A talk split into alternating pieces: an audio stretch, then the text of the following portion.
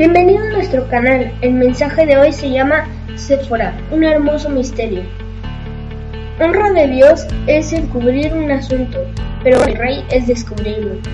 Éxodo 4, versículo 24, dice así, lo voy a leer en la NTV. Rumbo a Egipto, en un lugar donde Moisés se detuvo con su familia para pasar la noche, el Señor enfrentó a Moisés y estuvo a punto de matarlo. Pero Séfora, la esposa de Moisés, tomó un cuchillo de piedra y circuncidó a su hijo. Con el prepucio tocó los pies de Moisés y le dijo, ahora tú eres un esposo de sangre para mí. Y cuando dijo un esposo de sangre se refirió a la circuncisión. Después de ese incidente, el Señor lo dejó en paz.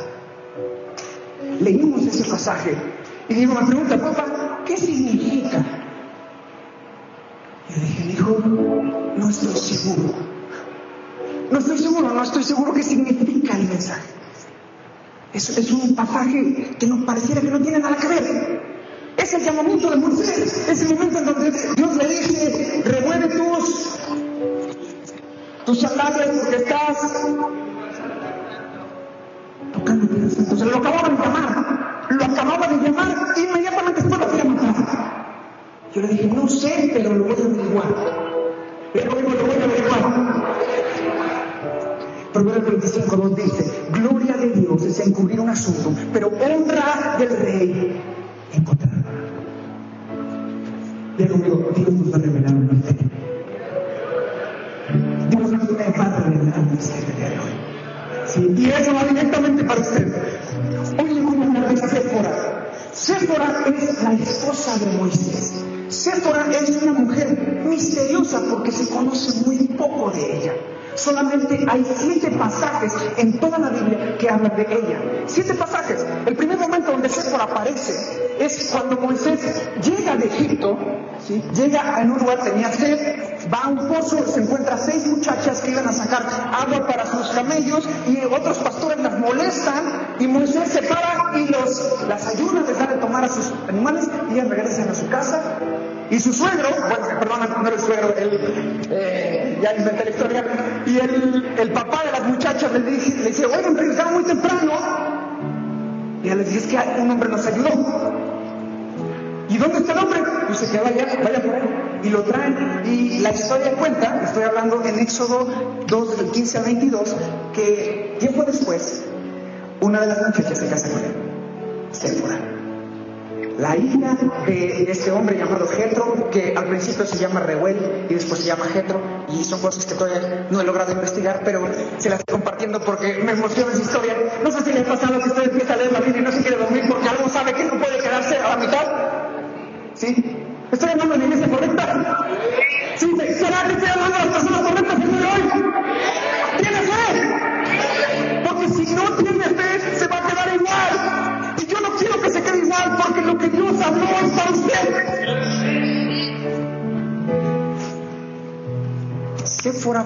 historias. Séfora era una mujer cusita. ¿Alguien conoce esta, parte? ¿Cusita? ¿No? Cusita significaba que venía de la tierra de Cus, era una tierra afroamericana, perdón, afroafricana, por lo tanto ella era negra. Imagínense, nada más le voy a contar la historia para que, para que entienda lo que significa. Moisés era hebreo. Hebreo se casa con una mujer negra. Ya de por sí encontramos y usted no sé si ha visto a una persona negra. Eh, llama la atención. Es muy evidente, llama la atención. Por cualquier razón. Lo ve uno y dice, órale, atención. Y dice, no, pues con ella me quiero casar. Pero ella era madianita. Madianita no era hebrea. ¿Vamos? ¿Va conmigo? Se casan, pasan. Moisés llega de 40 años a la tierra de Madián. Se casan a lo mejor a los 41, 42, no lo sabremos. Pero Dios los llama a la edad de... ¿Usted sabe a qué edad le llamó? ¿Fuerte, fuerte? A los 80 años. A los 80 años Dios llama a Moisés. Imagínense desde la santa toda esa parte emocionante. ¿Siguen la película? Ok. Lo llama, se emociona y viene la parte más increíble. ¿Quiénes aquí presentes? Levanten la mano. Dios le habla ¿Usted sabe lo que es emocionante recibir la palabra de Dios? Aquellos que están casados saben lo, que, lo parte más emocionante de contarle lo que Dios te habló. Decirle a tu pareja que lo que Dios te dijo lo tienen que hacer los dos. Imagínense son una tribu politeísta, es decir, adoran muchos dioses. Jetro, que era el papá de Séfora, era un, era un sacerdote, este hombre que rendía culto a diferentes dioses.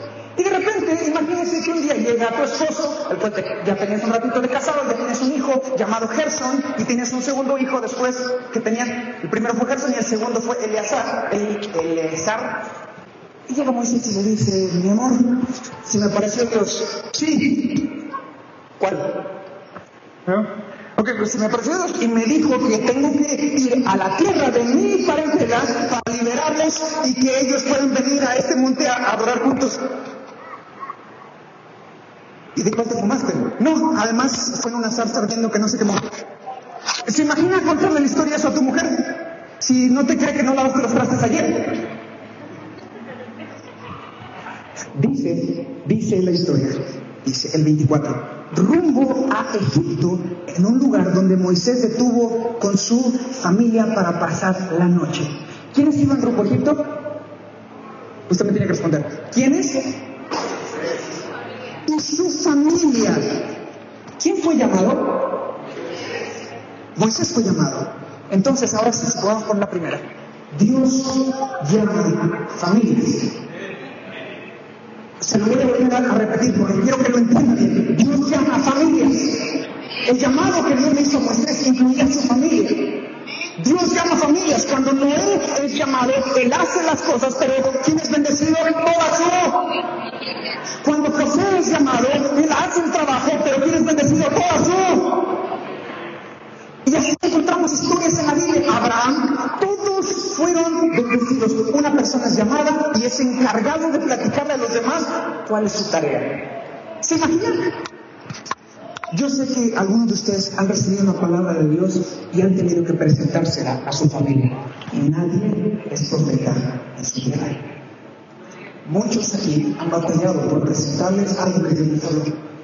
Ah, les ha costado. algunos de nosotros nos costó la herencia algunos otros les costó al tío, al vecino, al hermano, porque dicen, ¿y ahora este qué pulga le picó? ¿Qué le pasa? Yo solamente estoy siguiendo lo que Dios me dijo. Oh, y saben que a veces cuando Dios te pide hacer algo, no le pasa. ¿Te suena? Y después estás en medio de la situación y dices, mejor me hubiera sido no haber hecho nada. Nosotros nos hubiéramos quedado así tranquilos, igual más, igual hubiera pasado pero Dios lo dijo. Y Dios lo dijo. Y entonces hay que hacerlo. Amén. Entonces yo me di cuenta que hay una declaración en la escritura que dice, yo en mi casa, yo en mi casa serviremos al Señor.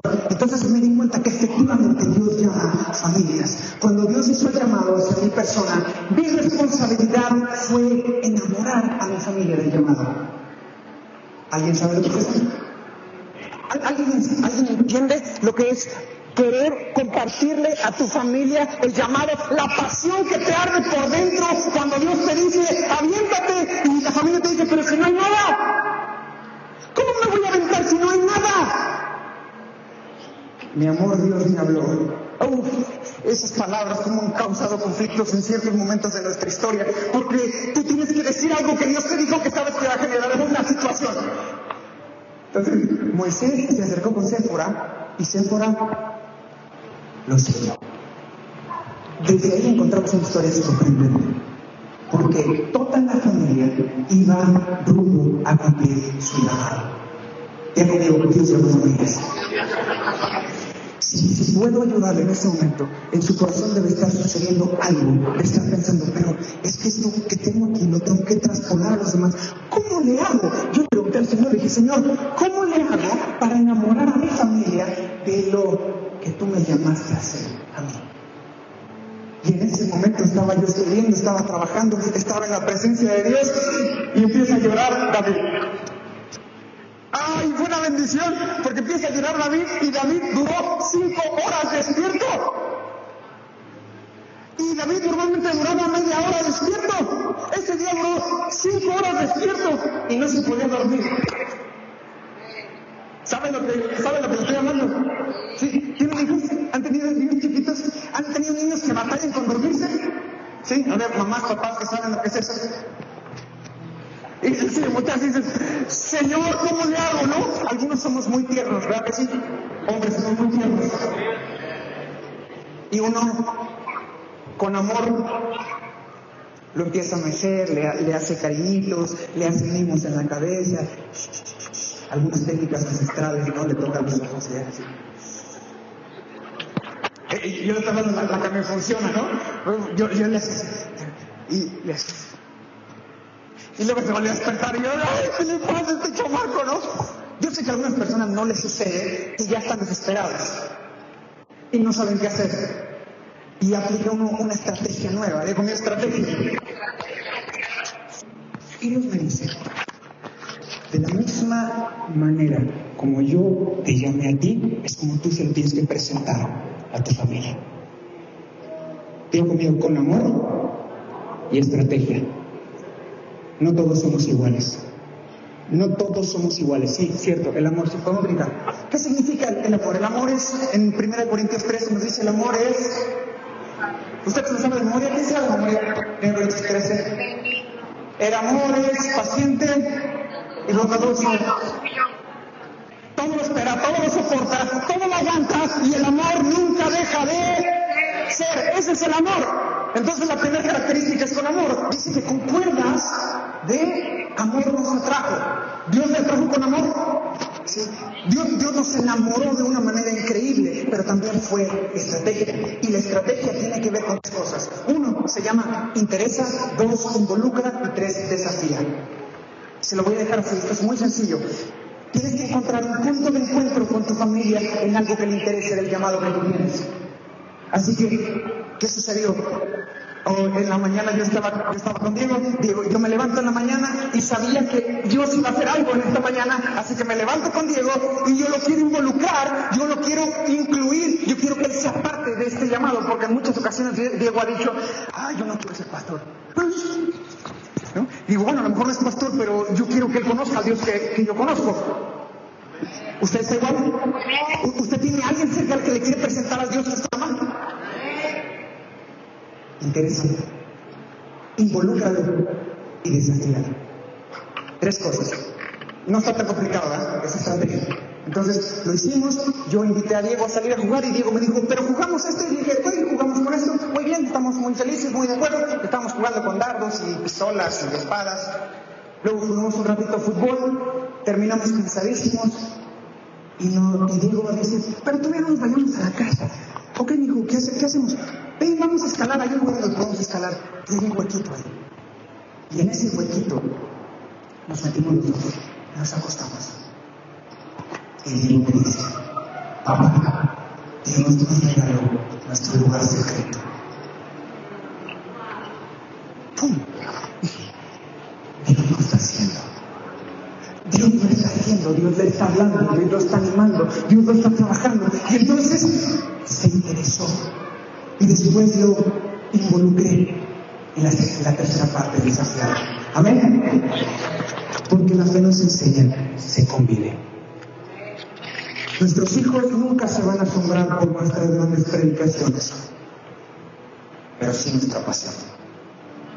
La pasión se transmite, la fe se transmite. Van a ver y te van a preguntar,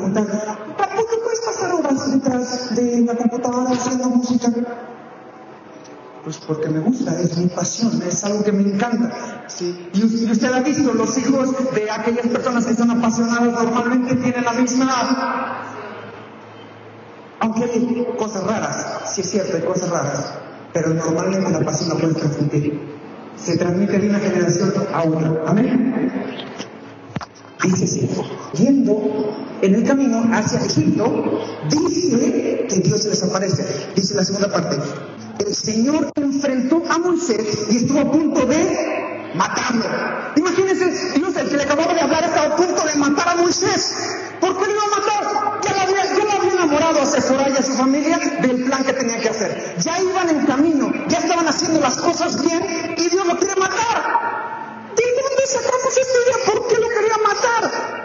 ¿Por qué lo quería matar si lo acababa de llamar? Esta parte a mí me quebró la cabeza, no sé si usted, si por qué mataría a si lo acababa de llamar, ¿por qué hasta ese momento y no antes? ¿Qué hizo mal Moisés? ¿Por qué hasta ese momento y no antes? da un tiempo. Dios siempre te da un tiempo de gracia para que tú reacciones para hacer lo que sabes que es correcto. No sé si le estoy hablando a alguien aquí hoy. Dios te dijo algo. Dios te dijo algo y solamente está esperando a que tú lo cumplas. Denle un tiempo de gracia para hacer lo que entiendes.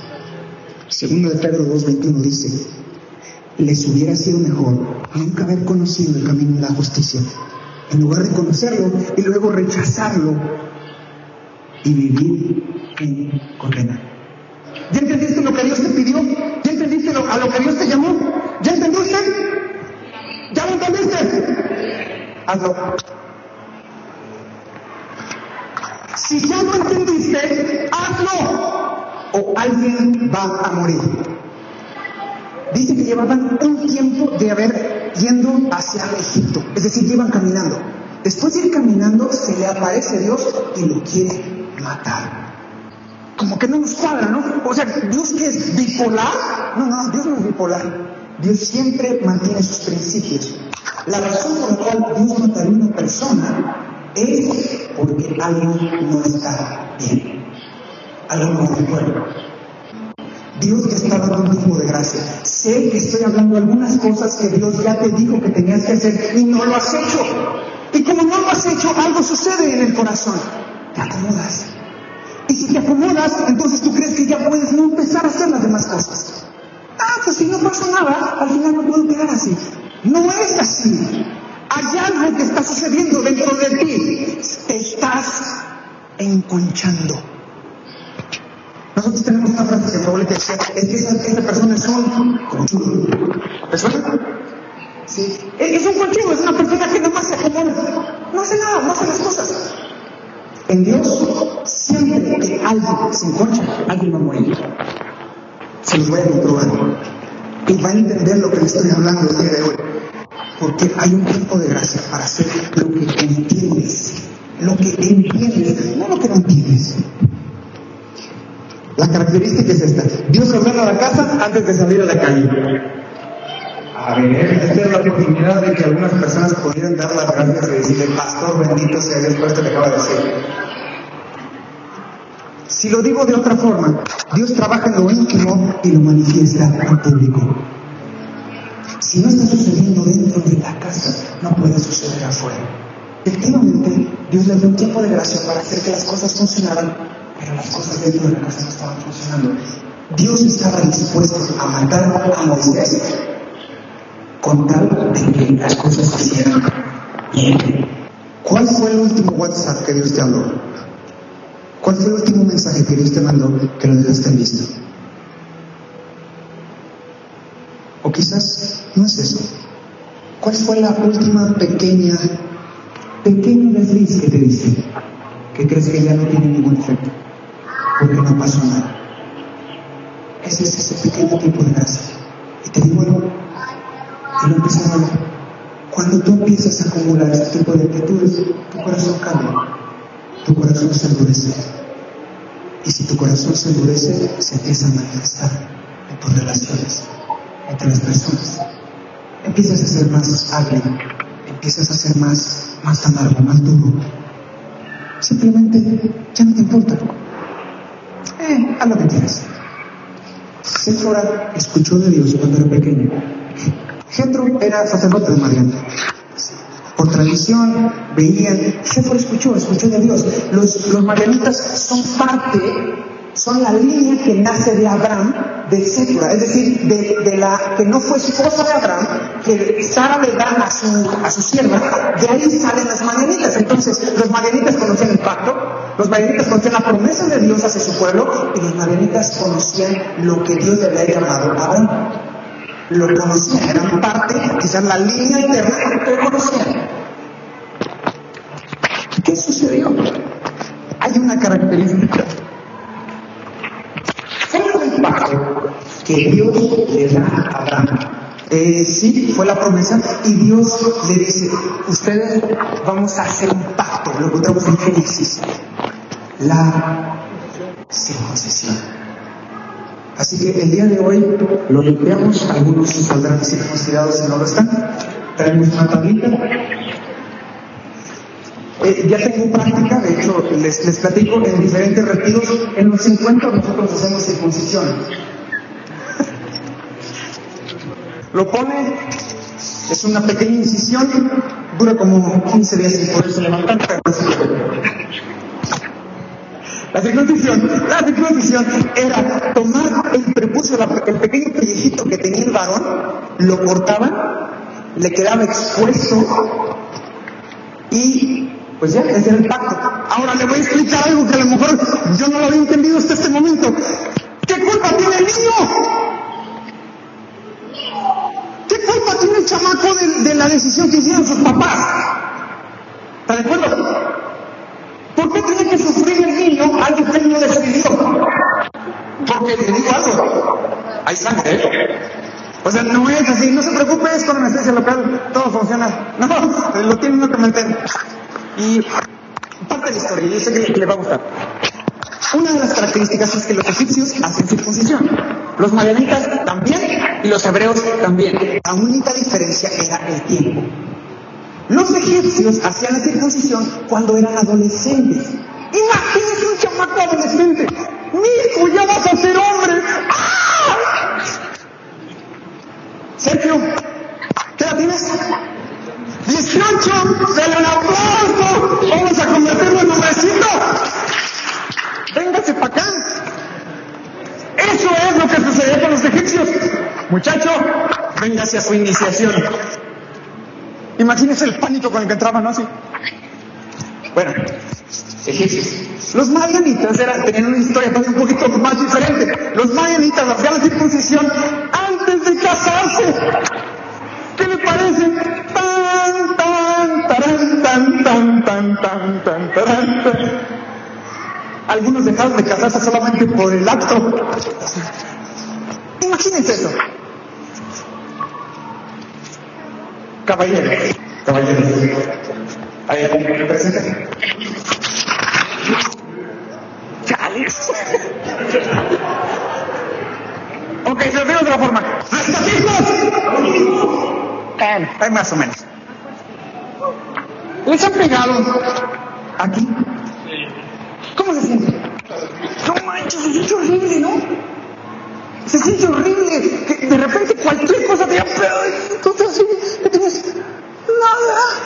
¿Sí? Y ahora imagínense que le metan antes de la boda. ¿Se imaginan? Oh, Yo sé que usted estaría feliz en su luna de miel. Pacto. Ese fue el pacto que Dios decidió tener para ti pedir a Tú y yo vamos a hacer pacto. Así que voy a hacer una pregunta y espero que la mano. ¿Hay alguien no, que no es que no que no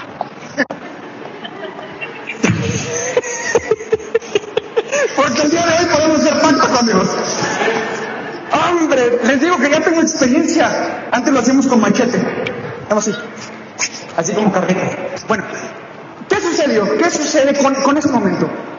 La circuncisión, la circuncisión se parece a algo que usted vio por ejemplo. ¿Qué culpa tiene el niño? Dice la película. ¿Por qué tiene que pagar el hijo por algo que no hizo? Si usted quiere entender su Biblia,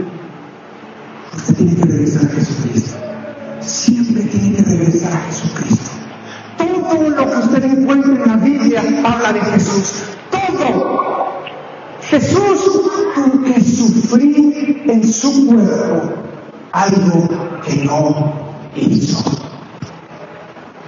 Porque la circuncisión, es que vamos a decir, la circuncisión no es el pacto de Dios con el hombre, es el pacto del hombre con Dios. Ah, aquí hay una diferencia muy grande. La diferencia es esta. Tú estás pactando con Dios. Tú le estás diciendo, yo te voy a seguir. Por eso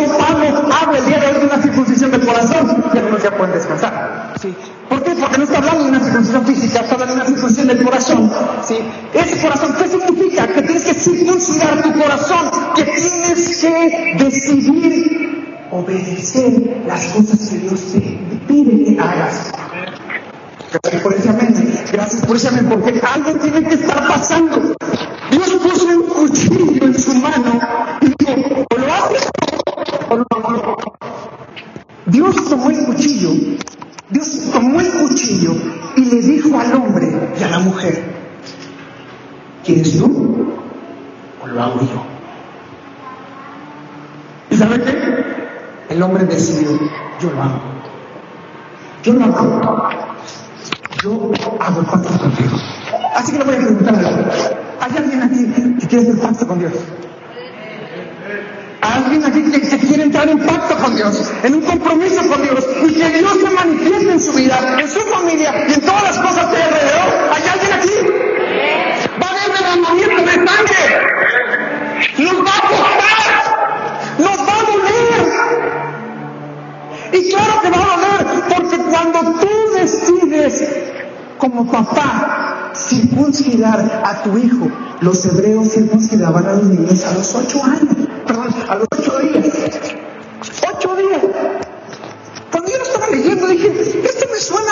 Como más o menos como un tipo de bautismo, ¿no?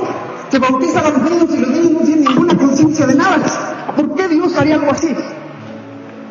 Porque el pacto, el pacto que lo está haciendo no es hijo, son los papás.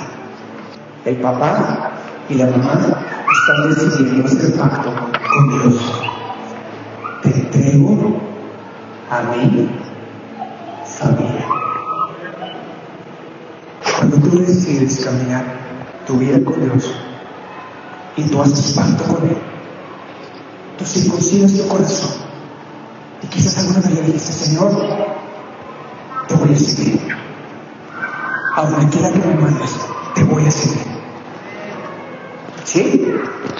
¿Alguna vez decidiste en algún momento tomaste la decisión en tu corazón de circuncidarlo y decir, ya no vivo yo, más vive. Y lo que vivo en la carne, lo vivo en la fe del Hijo de Dios, el cual me amó y se dio a sí mismo por mí, que estoy dispuesto a vivir lo que tú quieras que viva. Amén. Sí, Dios llama a familias. familias, les llamo familias. Cuando Dios me llamó, yo no sabía que se me llamaba Santiago. Dios decidió, Dios lo tomó, Dios lo dijo, porque el pacto sucede hasta que actúas. Hasta que actúas demuestras compromiso. Hasta que actúas demuestras compromiso. Una vez más, hasta que actúas estás demostrando compromiso. No es cuando tienes ganas, no es cuando te sientes bien, no es cuando dices, sí lo voy a hacer. ¿Cuándo? Mañana. Hasta que actúas, estás tomando el compromiso. Algunos, algunos de nosotros, algunos de nosotros batallábamos con los ojos. Algunos batallábamos con, estar mirando cosas que no debíamos. Y un día hicimos pacto con Dios, que no volver a mirar cosa que no era correcta. ¿Hay alguien aquí conmigo? Caballeros, de con integridad. Estoy hablando de un hombre que decidió no mirar lo que no le pertenecía. ¿Hay alguien aquí? Entonces hiciste pacto con Dios. Pero, ¿qué pasó con ese pacto? ¿Lo rompiste o sigues siendo firme? Te voy a decir una verdad. Tú no puedes seguir siendo firme a tu pacto si no tienes intimidad. Tu intimidad determina tu integridad. Porque cuando tú te separas de Dios, la tentación es más. No existe tentación cuando no hay oración. No existe tentación de rodillas. Cuando tú estás en tu cuarto y estás pidiendo, Señor, estoy perdiendo la batalla. Y tú te acercas y dices, Padre, ayúdame porque solo no puedo alguna mujer que decidió, Señor, lo voy a seguir, y voltea y hay una persona que no lo está haciendo. Y conmigo mi padre se ah, lo enamoramos. Alguna mujer que a, lo mejor algunas, algunas batallaban con, con el. Dice, no, no, si, no tengo problema de con mi cuerpo humano, lo que tengo problema es que te sientas bien contándotelo a ti, ¿no? Y, si eran las personas que escuchaban lo que decía la otra, de la otra, de la otra, entonces platicaban y terminaban metiéndose en un problema porque estaban escuchando la otra. Y digo, bueno, se llama chiste. Si no eres parte de la solución, eres parte del problema. Entonces no prestas oído un chisme. Digo, amigo Paco, nada más estoy haciendo una mención, una pequeña mención de algo. Dios trabaja en lo íntimo y lo manifiesta en lo público. El Señor, fíjese, había una cosa muy interesante. ¿Sabe quién hacía la circuncisión?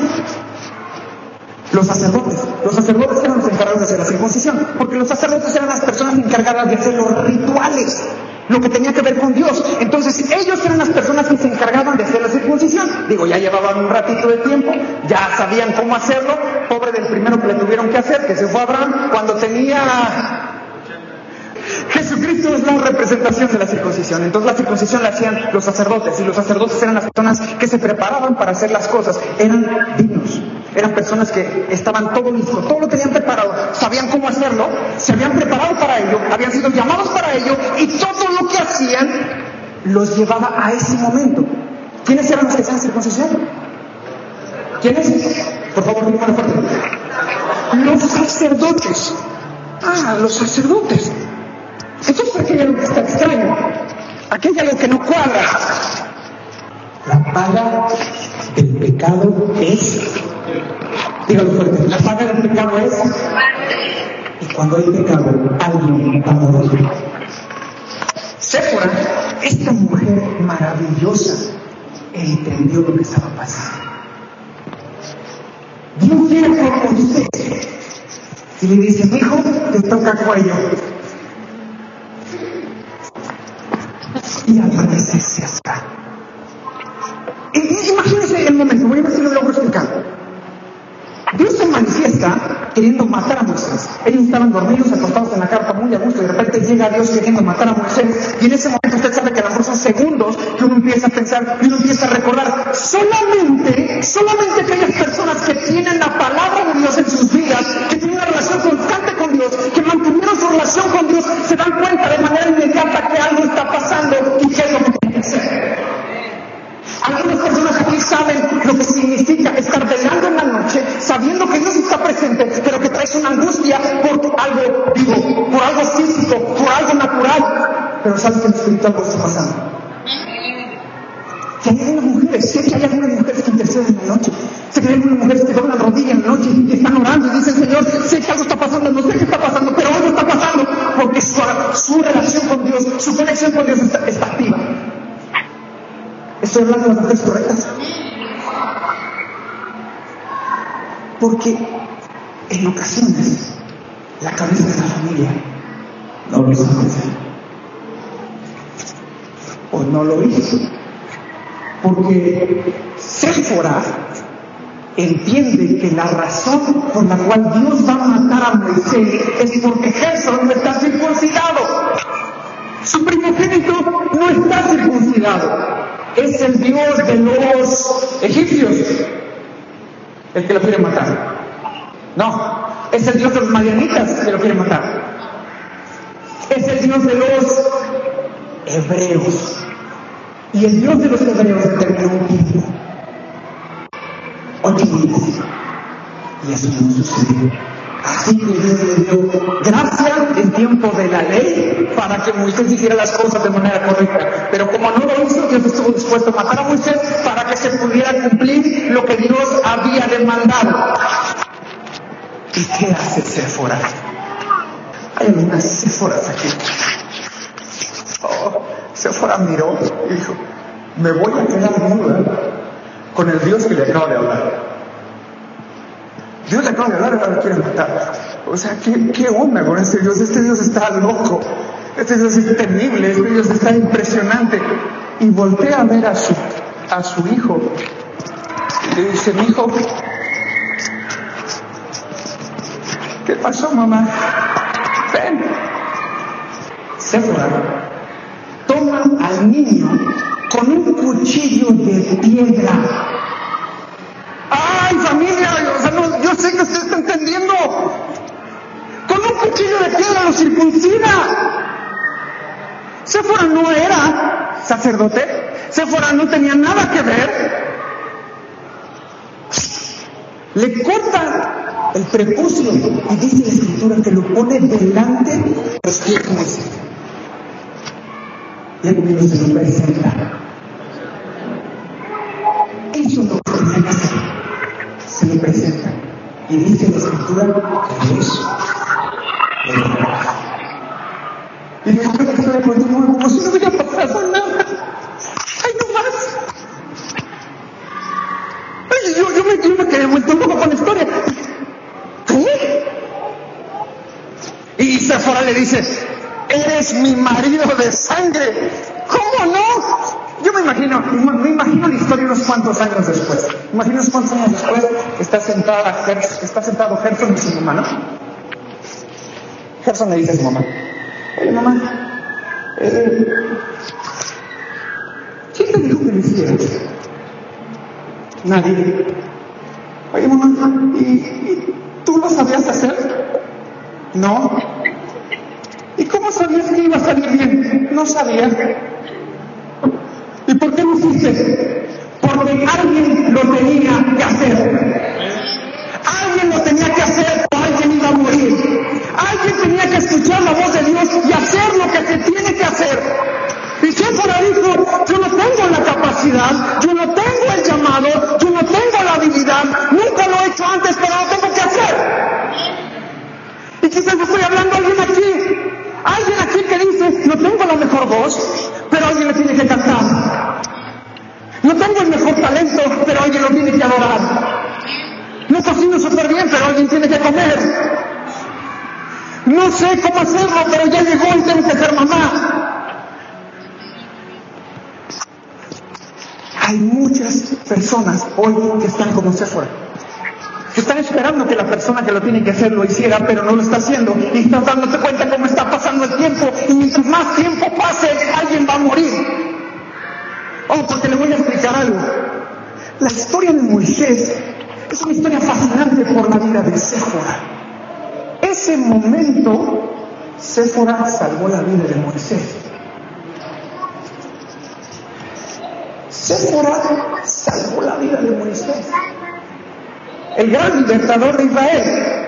El hombre al cual conocemos que le hicieron películas. ¿Y dónde aparece Séfora? O sea, no hemos tenido un momento. A ver, y yo les pregunto, ¿y dónde estaba Séfora cuando Moisés estaba abriendo el mar muerto? No aparece. ¿Y dónde estaba Séfora cuando convirtió el Nilo en, sangre? No aparece Séfora. Y entonces yo le pregunté, dije, Señor, ¿qué tiene con Séfora? O sea, no se supone, no se supone que son, que son familia, que funciona, que las cosas están.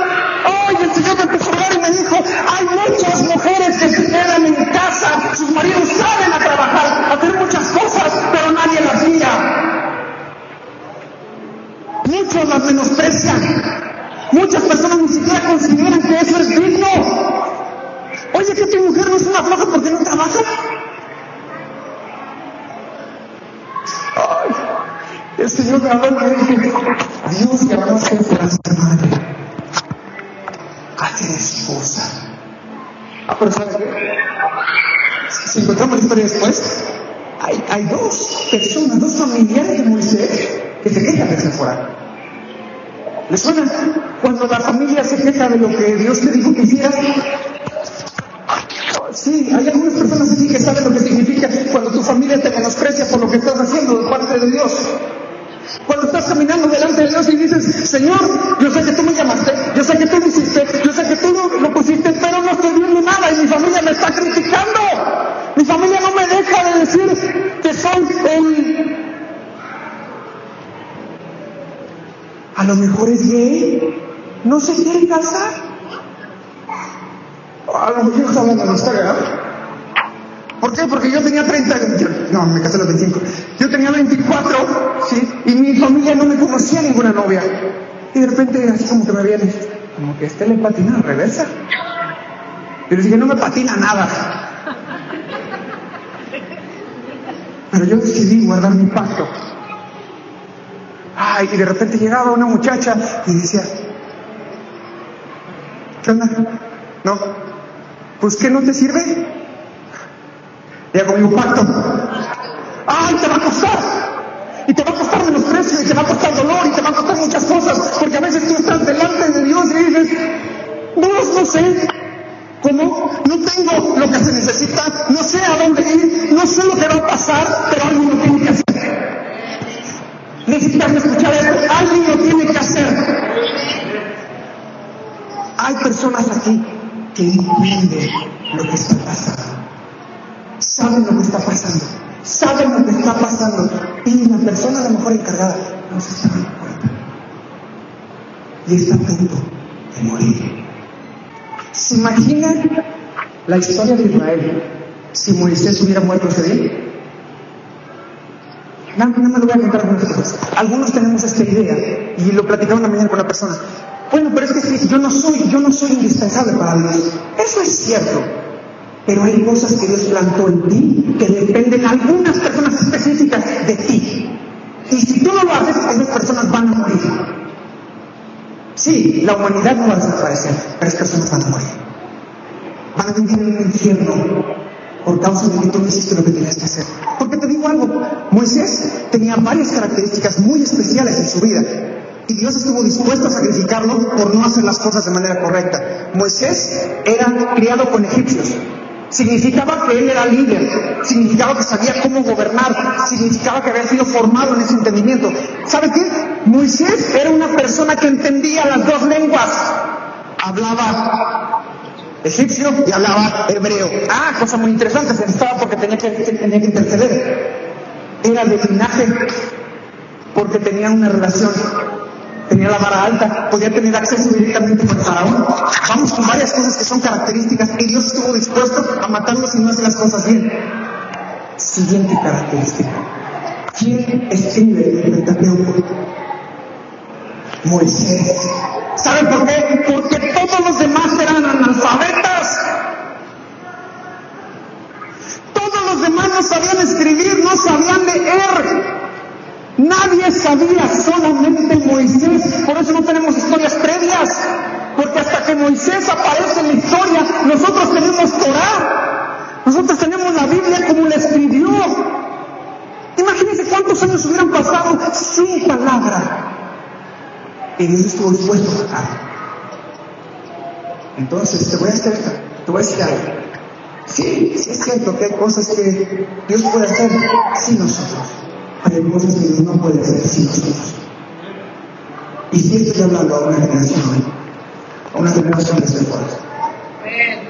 Porque Sephora es la representación de los gentiles en historia.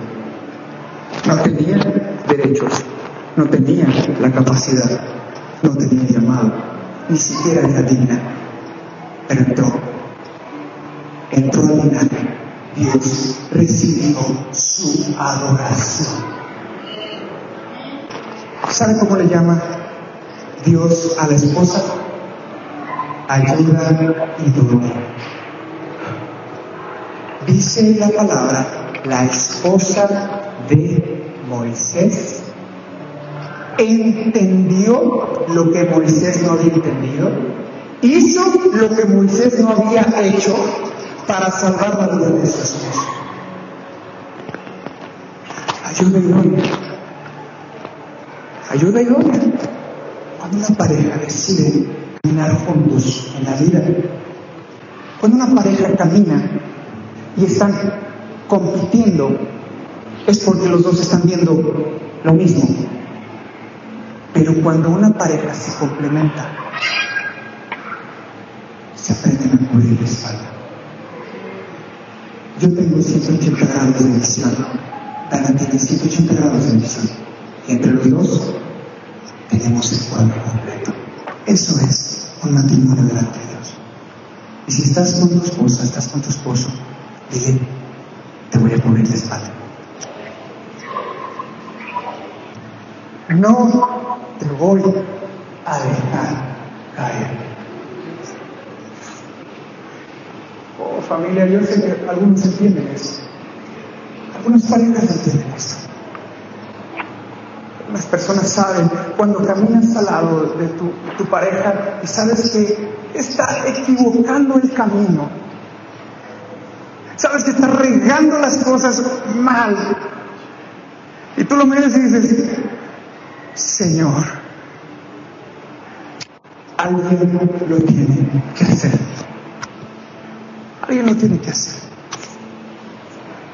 Y entonces decide exponerse delante de cosas que podrían causarle afrenta, que podrían causarle miedos, que podrían causarle vergüenzas, que podrían causarle críticas. Te digo la verdad, la gente te critica por tres razones. Te critica porque, te, porque haces algo, te critica porque no haces nada y te critica por si acaso. Así que no te preocupes si te critican. Pero si es cuestión de familia, la familia es primero. No podemos dejar que la familia se muera. Porque sabes que estamos en un tiempo, en un tiempo en donde lo más crucial es la familia. Allá afuera quieren convertir la familia en una versión muy rara, muy, muy rara. Y usted y yo somos los responsables de mantener una familia sana. Por lo menos funcional. A ver, por favor, que me su mano arriba. Y dígame, Señor, ayúdanos a ser buena familia.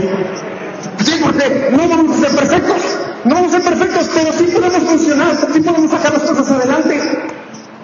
La historia se cuenta, la historia de Moisés, porque tuvo una céfora que estuvo dispuesta a hacer lo que se necesitaba. ¿Hay alguien aquí que esté dispuesto y dispuesto a hacer lo que se necesita? Yo volteé y dije, Señor, pues así estoy, así soy. ¿te sirvo? Y Dios me dijo, claro que sí. Hoy se les comparto algo. ¿Cuántas ocasiones me he sentido que no alcanzo, que no llego, que no lo logro? Y Dios me dice, yo me fortalezco en tu debilidad. ¿Alguien, hay alguien aquí que por más de que se esfuerza, por más de que lo intenta, por más de que se dan las cosas, tú sientes que no lo logras, pero Dios te dice, yo me fortalezco en tu debilidad. Sí, con todas nuestras fallas, con todos nuestros errores, con todas las cosas, vamos a mantener el pacto. Porque sí, sí Señor, sí Señor. Hoy personas van a salir circuncidadas de nuevo su corazón. Primera de Crónicas 23, 14 y 15. Dice así. En cuanto a Moisés, varón de Dios, sus hijos Gerson y Eliezer fueron contados con la tribu de. ¡Ay! Significa que Dios agradó. Dios se agradó de lo que Séfora hizo. Sus hijos entraron en toda la descendencia. Sus hijos formaron parte. Significa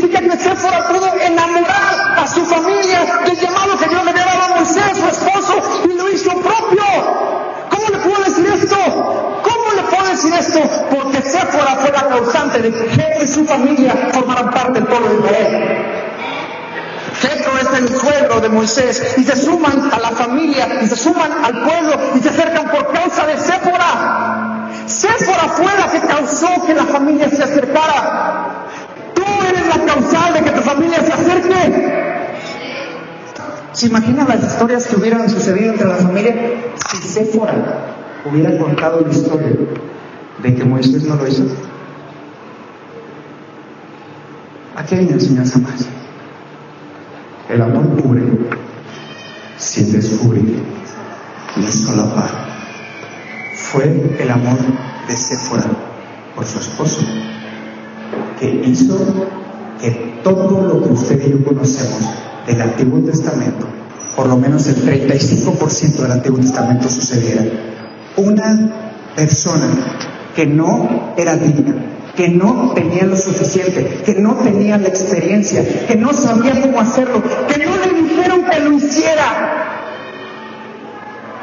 Pero dijo, alguien lo tiene que hacer. Gracias por escucharnos. Recuerda que alguien lo tiene que hacer. Visita nuestras redes. Estamos como Central Point CH.